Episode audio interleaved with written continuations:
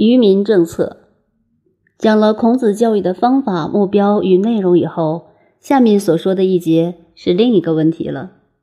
子曰：“民可使由之，不可使知之。”五四运动的时候，他们打倒孔家店，这句话也是孔子的罪状之一。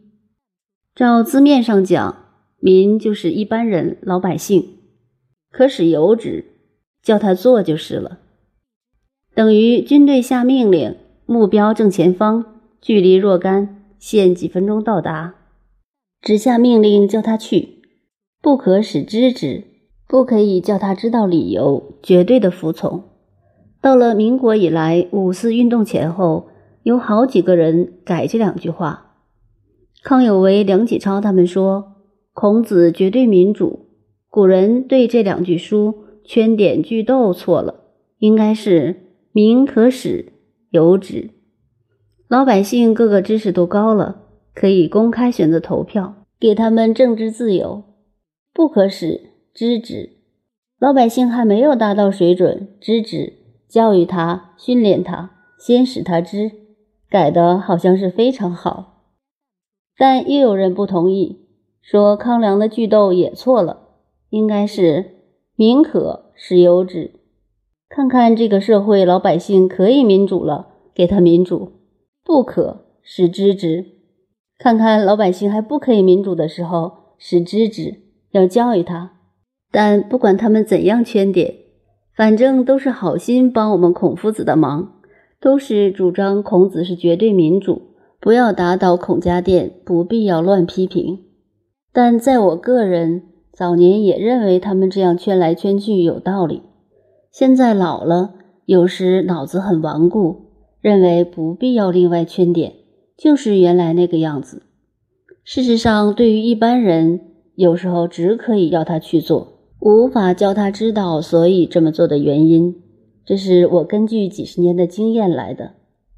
到今天为止，我是这样的看法。也许明天更聪明一点，再改变也说不定。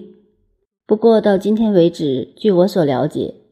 有些人如果要他去做事，先把一切计划理由告诉他，他去做起来一定很糟糕。好像带部队下命令，三百公尺限五十秒跑道，跑得到有奖，跑不到处罚。结果跑到了，奖赏他就是了，他一定非常高兴。假如先告诉他理由，什么政治学，什么心理学，什么学什么学的。结果他跑到半路上研究起心理学、政治学来了，目标达不到了。据此回转来一想，孔子的话绝对的对，并不是一般人所说的愚民政策。事实上，有些人的头脑、程度、才具只能够听命于人。当然，有些人是天生的领导人才。曾有两位同盟会的老先生告诉我，国父孙总理很会说笑话。有一次在上海。大家坐下来谈天，他问大家能够做些什么，大家说了后回过来问他。总理说：“我想了半天，除了当领导以外，一无所能。”这个话听来蛮妙的，实际上是老实话。大家仔细一想，总理这句话绝对是对的，他就是天生的领袖人才，这是谁也无法否认的事实。相反的，有些人就是天生听命于人的。能成为非常好的干部，这种人如果去做领导人下命令，一定做不好。碰到这样的人，只有民可使由之，不可使知之。另外，我还有一个体会：天下的事业都是混小子闯出来的。到年纪大、懂得多了、经验丰富，别说去创业，干公共汽车都怕被汽车碾了。懂是懂得多。可什么都做不成，所以民可使由之，不可使知之。这也是一句名言，不必去另外圈点了。